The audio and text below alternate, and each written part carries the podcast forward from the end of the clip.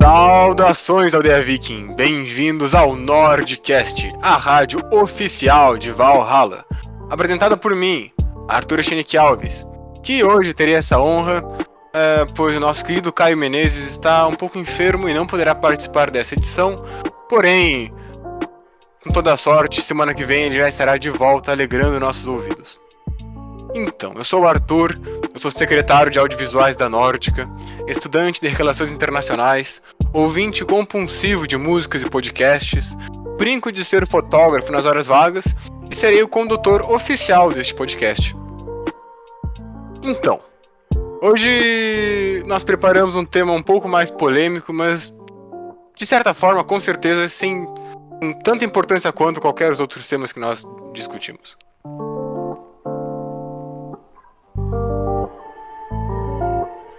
No episódio de hoje, vamos falar do movimento hashtag Free Britney, que em tradução livre seria Liberte Britney, no caso, a cantora norte-americana Britney Spears. Com mais de 20 anos de carreira, tendo diversas músicas de sucesso, a cantora estadunidense não possui a própria tutela, que desde 2008 pertence ao pai. Os fãs de Britney criaram então um movimento nas redes sociais para alertar o abuso dessa medida e solicitam a revogação dessa tutela, que já dura 13 anos. Nessa quarta-feira, dia 23 de junho, acontece uma audiência na qual Britney fala pela primeira vez sobre o caso. Se dependesse de mim, esse episódio teria não mais de um minuto de duração, porque realmente não sou o mais entendido do assunto. Porém, por sorte, temos aqui ótima companhia das nossas duas musas pop das relações internacionais. Elas sendo Jéssica Schug, que retorna ao programa pela segunda vez agora, e ela que nos visita pela primeira vez, e tomara que nos visite outras também, Laura Alau. Então, Gurias, é, muito obrigado pela presença, um prazer enorme do, do podcast estar aqui. É, gostaria que vocês se apresentassem, por favor. Olá, boa noite, aldeia Viking. Eu sou a Jéssica, eu sou diretora de eventos e cultura da Nórdica.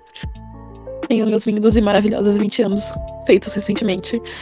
Estou aqui para dar cultura para o povo, afinal, estão necessitados.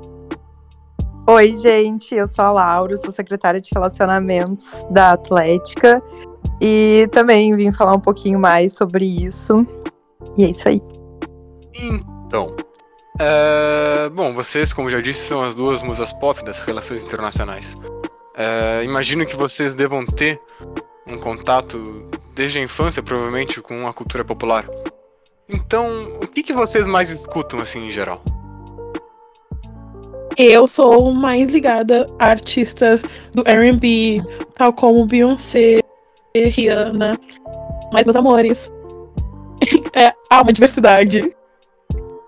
E eu tô ligada na cultura pop desde sempre, desde que eu me conheço por gente, eu tenho um fã-clube, é, tô sempre ligada no Twitter, então, é, principalmente One Direction, Harry Styles e Taylor Swift, tanto sempre tá por dentro de tudo e acaba que no Twitter a gente se envolve com vários outros fandoms. Incrível. E para vocês, qual que é a importância da Britney Spears no mundo pop? Ah, a Britney é um ícone dos anos 2000, né? Ela, num, num momento assim que o que mais estourava eram boy bands e era muito difícil uma mulher se destacar na mídia. É, ela surgiu assim revolucionando realmente o mundo pop, ainda mais num contexto assim muito machista. A gente vê por toda a carreira dela que isso sempre permeou e sempre dificultou muito as coisas era sempre num contexto de tentar passar por cima, tentar taxar ela como inferior. Enfim, uma mulher sempre tem que estar tá se, se desdobrando em várias para conseguir destaque no mundo da música. Ela não pode apenas compor ou apenas é, cantar. A gente vê isso, uma diferença incrível nos próprios shows internacionais, assim, que uma mulher precisa cantar, precisa ter uma estrutura de show absurda, precisa dançar, enquanto um homem vai lá, pega um violão e só canta, sabe? Então, acho que a Britney sempre foi um ícone nesse sentido, ela revolucionou realmente a música nos anos 2000. Certo. Então, pegando um pouco dessa parte que a, que a Laura falou sobre as dificuldades dela ser mulher e tudo mais, passando aqui um pouco sobre a carreira dela, é, até chegarmos no dia de hoje. A Britney ela surge com a música Baby One More Time aos 19 anos. É, e essa música e a letra já apresentam uma sexualização da cantora. Para vocês, isso influencia alguma coisa na construção, da forma que ela foi vista pelo mundo? Obviamente sim. A Britney, desde o início da sua carreira, foi feita e formada pela sua equipe para dar essa vibe de menino angelical, de inocente, de nova, mas sempre com aquele ela é santa, mas nem tanto. E isso foi uma coisa que eu considero negativa para Britney em si, porque ela não era essa pessoa. Foi uma imagem totalmente criada em cima dela, que não foi ela mesma. É verdade. Inclusive, é, várias vezes ela sempre falou que isso, inclusive, era um hobby para ela, sabe? Na verdade, o que ela queria mesmo, uma família, etc. Mas acaba que a mídia tem muita influência nisso, a própria produção dela. Então, acabou por se tornar isso. Certo. Então, falando mais agora na mídia, no início dos anos 2000, não existia essa coisa de rede social e tudo mais. Então a proximidade que se tinha com os artistas era através de revistas e da televisão em si. E essas revistas eram alimentadas pelos paparazzi da época, que muitas vezes invadiam a privacidade desses artistas. Vocês, por acaso, chegaram a ter algum post ou revista de algum famoso em casa? Gente, vários. Muitos mesmo. Eu cheguei também vários posters numa época mais, digamos, jovem minha e apaixonada. Eu tinha vários posters do Harry Styles. Pois sim, era meu amor. E eu sim foi aquela pessoa que tinha pôster e odiava quando ele começava a namorar alguém. Então foi um, uma vida bem confusa quando você cresce. Sim, eu inclusive assinava capricho de tão doido assim por ter pôster. Eu podia nem ser fã da pessoa, eu colava todos os pôsteres no meu quarto, sempre gostei muito. Legal. E, e tu, Laura, quais são os artistas que tu mais gostava, assim, tinha posters e mais? Ah, definitivamente a One Direction. Meu quarto sempre foi tomado de pôster da One Direction. Guardo todos até hoje, inclusive. Uau. Uh, e vocês acham que esses tabloides impactaram muito na, na imagem da Britney, uh, inclusive estando um pouco da própria sexualização que foi feita dela? Obviamente sim. Uh, a Britney nunca teve a oportunidade de ser uma pessoa normal. A Britney estava no show business desde que ela era criança. Ela já esteve sempre inclusa nesse meio. Ela nunca foi livre para ser ela mesma. E assim, tão fora com o palco. Ela sempre é fada, é filmada. Na verdade, tem vários vídeos de paparazzis correndo atrás dela enquanto ela simplesmente quer fazer coisas normais, como dirigir. É, inclusive, assim, isso é uma coisa que às vezes a gente acha, a gente normalizou, querendo ou não, é, paparazzi correndo atrás das pessoas. Acredito que antigamente talvez fosse inclusive pior, porque com a internet acaba que é mais fácil, né? Um fã vê e tira uma foto com o celular. Mas assim, naquela época, no auge dos anos 2000, a gente vê, é, inclusive no documentário da Britney, assim, tu não consegue andar, sabe? É é uma coisa absurda e não é porque a pessoa é uma figura pública que te dá o direito desse tipo de invasão de privacidade. Tem diversas fotos dela que são assim tristes a gente comercializar isso, né? Em um dos casos dessa comercialização de fotos dela, é as, os vídeos e fotos dela sendo o, internada, entrando dentro de uma ambulância. Tem gente que tira foto dela dentro da ambulância. Exato. É uma invasão de privacidade sem limites. É, inclusive fotos dela com os filhos dela, assim, chorando em momentos que ela tava claramente frágil por conta do abuso da mídia. E assim, mesmo assim, sabe, as pessoas não dão um descanso para quem é famoso. Uhum. É como se se tornasse um objeto, né? Uma coisa, tipo, um, um bichinho de estimação que tu tem que ficar mostrando para todo mundo, só que desumaniza completamente a pessoa, né? Sim, é, tu vira um produto cultural. Tu não é nada mais do que uma forma de venda da indústria. Sim, a Britney é um exemplo de produto. Ela virou um, um produto para a indústria, para os pais, para a família. Ela sempre foi isso. Ela nunca foi uma pessoa realmente. Ela sempre foi vendida. E nesses vídeos do, dos paparazzis em volta, eu acho fantástico a quantidade de flash, assim, cara, se fosse eu, eu ficaria muito desorientado com as luzes piscando, assim. É, deve ser horrível estar tá nesse lugar, assim, por muito tempo. Mas, enfim, como vocês sabem, ela namorou o Justin Timberlake entre 99 e 2002. E o término, por se tratar do casal perfeito dos Estados Unidos, como foi criada essa mitologia na época, foi muito comentado. Em alguns comentários, o Justin se apresenta como vítima de uma traição e faz até uma música com o cover da Britney traindo ele. O que, que vocês acham sobre isso? Acho que isso, mais uma vez, deixa escancarado o machismo que ela sofreu. É, ele saiu de bom moço da história, ela não teve chance de se explicar. E independente do que aconteceu, sabe? Independente do que ela fez, ele é uma figura pública, sabe? Ele, ele sabe que ele tem influência. Então, tu é, pintar uma mulher dessa forma, tentando prejudicar a carreira dela, prejudicar a imagem dela. Cara, é um absurdo isso. Sim, uh, ainda mais que o Justin Timberlake para Britney foi um amor muito importante, porque eles já se conheciam desde pequenos e eles tiveram toda essa relação. E quando acabou, claramente deu pra ver na Britney quanto ela tava arrasada com o treminho do relacionamento deles. E depois ele foi lá e expôs ela desse jeito. Realmente, é um, um machismo. Porque a Britney sempre foi colocada como uma menininha, uma garotinha. E no momento de separação, ela já foi totalmente botada como uma pessoa ruim, como uma sem coração. Nunca dando esse espaço para ela falar como ela tava sentindo como os sentimentos dela eram. O que para mim agrava toda a situação dela. Isso está presente, a gente pode pegar diversos casos de famosos, principalmente, que a mídia compra um lado da história e fica por essa, sabe? É, por exemplo, a Taylor Swift mesmo, que a mídia pintou ela como ah, só escreve sobre homens, só escreve sobre términos de relacionamento, só uh, troca de namorado o tempo inteiro. Então, assim, é muito complicado tu ficar julgando uma figura pública com base nisso, ainda mais quando o outro lado é um homem que tem influência também, né? Outro ponto do Justin é que ele foi tirado como um bom moço, sendo que num Super Bowl, ele, enquanto cantava com a nossa famosíssima Janet Jackson, puxou o sutiã dela, expondo o peito dela para milhares de pessoas verem. Que foi um ato totalmente horrível e sem noção da parte dele. Mas seguindo então a cronologia. A Britney ela tem um surto, como ficou conhecido, em 2006 e 2007.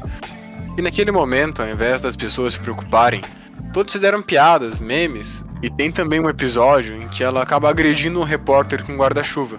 E durante muito tempo ninguém soube que é naquele momento ela estava tentando ver seus filhos que estavam sob a guarda do pai e ela foi negada e só foi visto o lado da história em que ela agredia o, o repórter lá, o paparazzi, sei lá. E, e, nunca foi, foi dito toda a parte pessoal que ela estava passando no momento e ficou ela como uma imagem de desesperada, de, de, de louca. Mas esse momento nos mostra como nós somos levados a, a uma visão e acabamos contribuindo para esse problema. Por exemplo, comprando essa ideia muitas vezes. E às vezes nem é culpa nossa, às vezes a gente acaba sendo só um produto deste sistema. Mas como que vocês avaliam esse momento? Uh, a Britney de 2007, 2008, para essa fase, é uma era bem complicada da Britney, sendo que ela tava toda aquela hora toda de sair muito pra festa com a Paris Hilton. Ela foi pra reabilitação duas vezes. A cena icônica que todos nós temos dela raspando a cabeça. E a guarda das, dos filhos dela. Essa guarda dos filhos dela eu acho muito importante, porque a Britney pode ver claramente que a Britney sempre se importou muito com os filhos dela. Ela sempre amou muito os filhos dela e sempre quis estar perto dos filhos dela. Isso foi muito negado nela e afetou isso drasticamente a vida dela. Tanto que a internação que ela teve à força em 2008 foi porque ela não queria devolver os filhos dela pro ex-marido dela.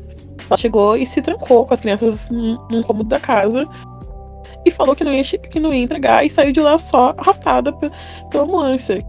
Então, tipo, dá pra tu notar que essa Britney que a gente comprou por muitos tempos, por muitos anos, não era quem ela realmente era. Ela queria ser uma mãe.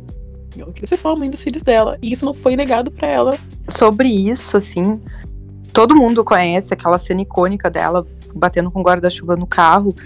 E justamente, tipo, ela tava passando por um momento muito complicado, ela tava em plena disputa judicial pela guarda dos filhos. E a Britney sempre, como a Jéssica disse, sempre foi muito ligada nas crianças. Ela sempre deixou muito claro que é, sempre quis ser mãe. E, gente, qual, assim, ó, é muito difícil tu pegar uma mulher, assim, e hum, tu taxar ela como louca no momento que tu proíbe ela de ver os filhos dela, sabe? Então, eu acho que é, todo um contexto, não tem, não tem como, como diferenciar uma coisa da outra, sabe? Ela estava num momento frágil, ela é uma figura pública e isso acaba é, ressoando na mídia, querendo ou não, só que de uma forma errada. Ninguém, ninguém leva em consideração a situação horrível que ela estava no momento. Eu acho interessante que, tipo, eu, por exemplo, que nunca tive muito contato com esse mundo, o pouco que eu tive muito foi isso, de ah, a Britney que é, que é meio louca, que, que raspou a cabeça. E muitas vezes, sei lá, não, não se via muito isso. Da, da parte humana por trás da, da personagem. E é uma pena, porque é uma pessoa com, com músicas muito boas e tudo mais, e acaba que muitas vezes, para quem não, não se dedica a, a, estudar um pouco mais o assunto, pega só essa imagem que, que vende mais, essa imagem mais negativa. Mas agora chegando no assunto da tutela em si. Em 2008, após diversas crises com os de drogas, a Britney ela vai passar por um processo de reabilitação. Neste momento, o pai dela, Jamie, entra com um processo de tutela acima dela, um complexo arranjo legal, normalmente reservado para pessoas idosas ou incapazes. Os tutores da Britney controlam tanto suas finanças como aspectos de sua vida cotidiana, como cuidados com a saúde mental e para onde e como ela poderia viajar. Para vocês, a um primeiro momento, parecia razoável essa ação? Então, para um primeiro momento, como tu disse, a tutela da Britney foi pedida numa fase que ela estava muito mal, que ela estava claramente desestabilizada. Então, como era um pai dela, foi visto como algo positivo, que ela ia melhorar. Mas também, toda essa tutela é meio estranha, que ela não pode fazer coisas básicas, ela não pode dirigir, ela não pode votar, ela não pode nem usar a própria rede social sem autorização. Ela não pode sair na rua sem nenhuma autorização. Então, mesmo no começo ela parecendo muito boa, ela devia ter sido revogada em 2019. Ela continuou essa tutela. Ela claramente nunca esteve certa. Ela só foi uma tutela que foi imposta a Britney sem chance dela contestar. É, eu acho que num primeiro momento é, foi importante essa tutela por ser um momento que ela estava de, é, tipo frágil, delicada, então é, foi importante sim. Mas assim, é, todo esse processo de tutela ele é em prol da pessoa, não é para a família, não é uh, para a pessoa pegar o dinheiro e fazer o que ela bem entender, não é para ela controlar a vida da pessoa, é pro bem dela. Uh, eu não sei como é que funciona nos Estados Unidos esse processo de tutela. No Brasil, a gente tem uh, um processo de curatela, que a pessoa vai ser interditada através de um processo, e então uh, vai ter um curador e a pessoa vai ser o curatelado. É, só que isso é em prol da pessoa, sabe? E outra, o simples fato de tu ter uma doença é, não justifica essa interdição. Isso tudo é um processo muito delicado que precisa de uma equipe multiprofissional para avaliar realmente se, se cabe mesmo. É, então, é, é muito delicado esse assunto. É, depende de diversos fatores e eu não acredito que, que seja da forma que está sendo hoje em dia.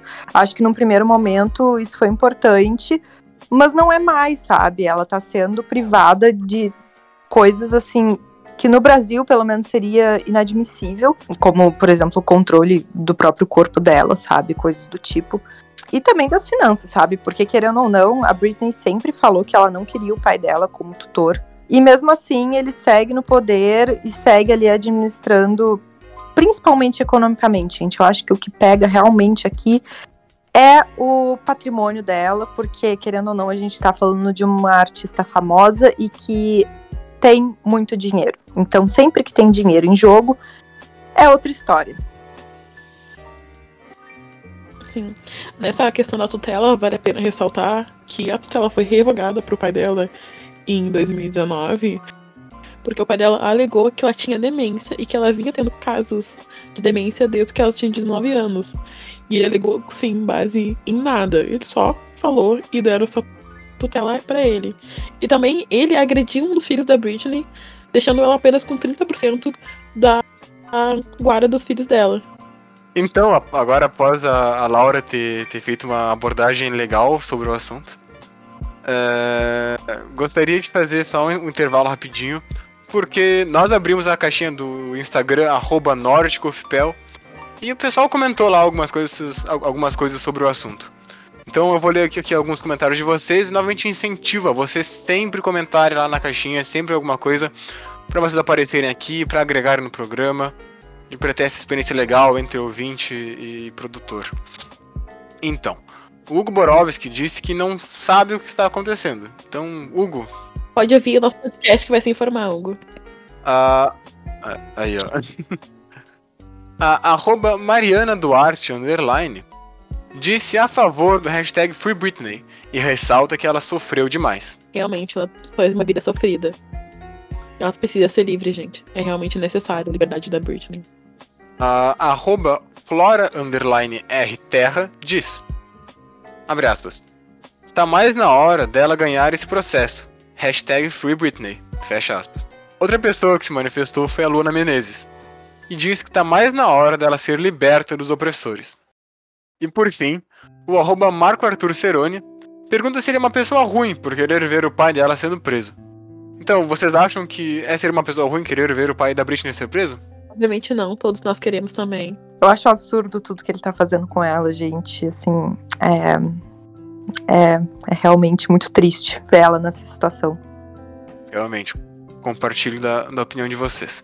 Mas agora, retomando a programação normal, vamos retomar agora para a atualidade. Então, passados 13 anos da tutela, desde 2019, dando uma pausa indefinida em sua carreira, temos nessa quarta-feira uma audiência em que ela fala pela primeira vez sobre o caso. Vamos passar aqui sobre alguns pontos da audiência. Em primeiro lugar, a Britney comenta que seu pai obrigava a usar drogas e a internou em 2019 contra a própria vontade, além de ressaltar o seu desejo de ser mãe novamente, mas não pôde devido ao, DIL que ela tem em seu corpo e não é autorizada pelos seus tutores a retirar. Podemos aqui concluir que ela certamente está sofrendo diversos abusos nessa tutela caso dela falando que ela foi medicada e internada em 2019, tem realmente um grande boato acerca disso, que todo o time dela afirma que essa internação que ela teve foi por vontade própria, mas ela não foi feita por vontade própria. Um advogado perto do contrato dela, um advogado, é, um assistente legal que trabalhou na guarda da Britney, que estava envolvida com todo o time dela, disse que ela foi realmente internada porque ela foi pega dirigindo com o próprio carro dela. Uma coisa que ela não poderia fa fazer por causa da tutela dela. Em relação a isso, como eu disse antes, essa tutela é em prol da Britney, não é para proibir ela ou enfim. Até porque ela tá com plena faculdade mental ok, né? É um absurdo ela tá em tutela até agora e principalmente envolvendo a questão do próprio corpo dela, dos próprios desejos de querer casar ou de querer ter filhos. Eu acho inadmissível é, o fato de estarem impondo isso a ela. Enfim, continuando aqui. Ela ressalta ainda na audiência que foi obrigada a fazer duas residências em Las Vegas, fazendo show quase que diariamente numa casa de shows. Fomos pesquisar aqui e ela recebia cerca de 500 mil dólares por show, e ficou 4 anos, sendo a mais bem paga nessa forma de show. Seguindo a nossa pesquisa aqui, vimos que ela tem um patrimônio de aproximadamente 60 milhões de dólares, que para nós, meros mortais, parece muito dinheiro. Mas comparando com outras cantoras como a Beyoncé, tem 7 vezes mais. A Jennifer Lopez, por exemplo, tem mais ainda, e até a própria Anitta, que não tem uma carreira internacional da mesma proporção, tem um patrimônio maior que a Britney. é lamentável que até o dinheiro dela é claramente roubado. Enfim, é, qual a opinião de vocês acerca disso? Vocês acham que realmente ela tem o dinheiro roubado? É, vocês acham que só ela não consegue arrecadar muito? Fiquem à vontade. Eu acho que com certeza tem muita coisa por, por trás das câmeras que a gente não sabe. Uh, principalmente o fato do pai dela cuidar é, do patrimônio dela. Uh, nos remete ao fato de que, para começar, o pai dela nunca foi muito presente, sabe? Então é no mínimo estranho que ele tenha controle disso tudo. É, e no momento que tu tem. A gente vê isso, gente, em assim, ó, inúmeras celebridades. Quantas vezes a gente não viu o escândalo de que, de que o pai de tal celebridade tava, tipo, brigando por, por causa de dinheiro. Sempre que envolve dinheiro é outra história. Família fica em segundo plano, sabe? Então, ainda mais com uma fortuna do tamanho da dela. Então, acho que com certeza tem muita coisa por trás e com certeza muito interesse por parte da família no dinheiro dela e não necessariamente no bem-estar dela. A gente pode ressaltar na tutela da Britney que ela só podia receber dois mil reais semanalmente. Então você para e pensa, onde que tá o resto do dinheiro dela? Porque ela foi a que mais faturou em Las Vegas. E ela ia fazer já outra, outro dessas estadias em Las Vegas dela. Ela vende vários álbuns, fez enormes turnês. E mesmo assim, ela não ter todo esse dinheiro, para onde esse dinheiro dela todo foi. E família, nesse caso, nós sempre vemos que é problemático. Nós temos o caso do Macaulay Culkin, de Esqueceram de Mim, que teve que pedir para os pais para ser emancipado, porque os pais estavam roubando dinheiro dele. Temos da Drew Barrymore, que era uma criança que foi colocada nesse mundo de shows business e foi deixada até entrar em boates. E ela já usava drogas na idade de 12 anos. É notável que qualquer pessoa, qualquer pessoa que era desde a idade jovem e que é cuidada pelos pais, nunca acaba certo. Sempre acaba ou entrando em drogas, ou sendo roubada pelos pais. Isso já é uma tendência que vem de muito tempo. As pessoas tendem a não entender que crianças nesse ramo nunca dão certo. É verdade. Inclusive, isso é uma coisa assim, extremamente comum nos Estados Unidos. É, os pais uh, terem os filhos e criarem eles justamente para entrarem na mídia. Então a gente vê essa obsessão é, que algumas pessoas têm de fazerem os, fi os filhos se tornarem famosos justamente para sustentar a família. Mas agora também tipo, surgiram algumas teorias da conspiração, essas coisas, que nos vídeos que ela postava pro Instagram, ela colocava mensagens ocultas ou fazia alguma coisa. Então ela, por exemplo, postava imagens de uma parede com um buraco no meio, é, mostrando na praia e ela falando em liberdade. Vocês acham que ela tenta passar esses recados de socorro nessas postagens dela? E vocês acham que existe uma censura da por parte da tutela dela no que ela pode e não pode falar? Com certeza, já que uma das coisas na tutela dela é que ela não tem controle das redes sociais dela. As redes sociais da Bridget são monitoradas não por ela. E claramente, em vários posts dela, dá pra ver que ela não tá realmente feliz. Tanto que tem um post muito polêmico onde ela tá treinando com o namorado dela, o Sam. E ela tá, tipo, uma cara muito triste, muito sem vontade. E ele meio que sussurra pra ela sorri. E ela sorri assim, na hora. Ela claramente está sendo forçada a fazer aquilo. É, assim, eu como fã da Taylor Swift já tô acostumada a pegar cada detalhe de posts no Instagram. Então, uh, acho que não querendo alimentar teorias da conspiração, mas diante do fato da Britney ter uma tutela extremamente restrita e sofrer diversas, diversas é, proibições, acho que ela pode sim se comunicar de, de uma maneira meio indireta, porque afinal ela está sendo proibida disso, né, gente? Não é querendo ah, teorias da conspiração, Marina Joyce, sabe? Mas é uma coisa de se pensar no momento em que teu pai controla tudo na tua vida.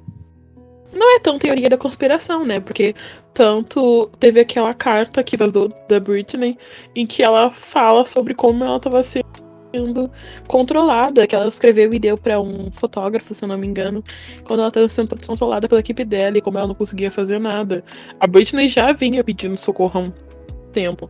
Então, podemos claramente ver que ela pode pedir socorro agora, do meio que ela pode, já que ela não tem acesso livremente a nada. É, exatamente. Inclusive, depois agora é, das manifestações dela que tiveram essa semana, a gente pode ver claramente que, na verdade, isso não é coisa da cabeça dos fãs, sabe? É realmente uhum. uma coisa que tá acontecendo. Sim, é, imagina que me, nem sendo, por exemplo, teoria da, da conspiração, por favor, tipo, até parte do inconsciente dela estaria falando junto, por exemplo.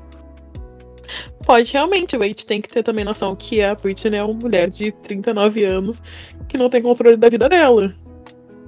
O que isso não faz é. com a cabeça da pessoa? Ela tem 39 é. anos, gente.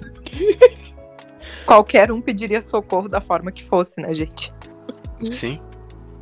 Uh, enfim, para finalizarmos aqui, para vocês, qual que é o papel do fã para que a Britney consiga reverter essa decisão e assegurar um direito que deve ser para todo mundo?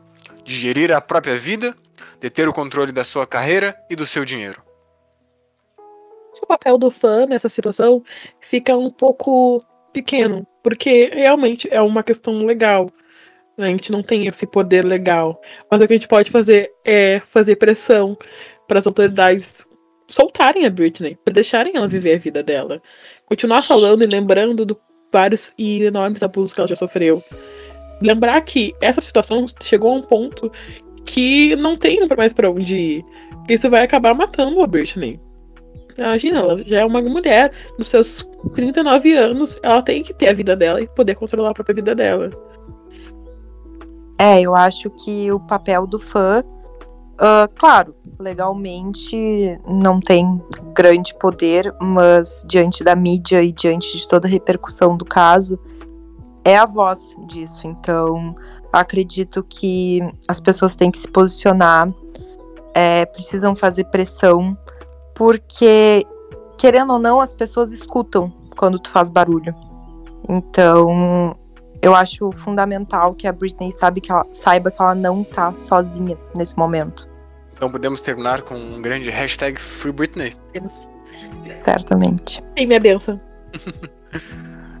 Bom, Gurias, queria agradecer enormemente pela presença de vocês. Acho que foi uma conversa muito legal. Eu aprendi muito aqui com vocês nesse momento. Como eu disse, sintam-se bem-vindas sempre para virem participar do Nordcast. É sempre um prazer nosso receber vocês, pela segunda vez dizendo isso. Mas, assim, alguma consideração final que vocês tenham, algo que queiram falar? Fiquem à vontade. A gente tem que ter cuidado com como a gente consome artistas, cantores, atores, todas essas pessoas famosas. A gente tem que ter noção que é entender que eles ainda são pessoas, que eles têm família, sonhos e às vezes querem outras coisas além de serem famosos. Não ficar pressionando e também entender seus motivos. É, eu concordo com isso. Uh, acho que a gente precisa ter consciência do que a gente reproduz, do que a gente consome e principalmente saber que não é porque a pessoa é uma celebridade que isso nos dá o direito de invadir a privacidade ou de julgar as coisas apenas como a mídia é, reproduz pra gente.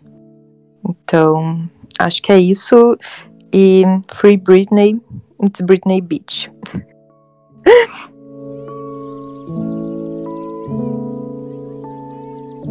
Então, caro ouvintes, para darmos a finalização aqui ao programa, passaremos agora à agenda do passado, onde falarei sobre as efemérides que aconteceram no dia 25 de junho. No dia 25 de junho de 1950, começa a Guerra da Coreia, com a invasão da Coreia do Sul pela Coreia do Norte. Tal conflito é um dos conflitos que deu início à Guerra Fria, e muitas vezes não é tão mencionado quanto a Guerra do Vietnã, por exemplo, Porém, foi um conflito que teve consequências tão fortes quanto em que aconteceu um empate entre ambos os lados, com sendo assinado então um armistício que curiosamente é a mesma linha que até hoje divide as duas Coreias. Então, teoricamente, tanto que existe este fato, as duas Coreias elas ainda estão em guerra, porque a única coisa que foi assinada foi um armistício. Porém, na prática, é lógico que não existe uma guerra lá.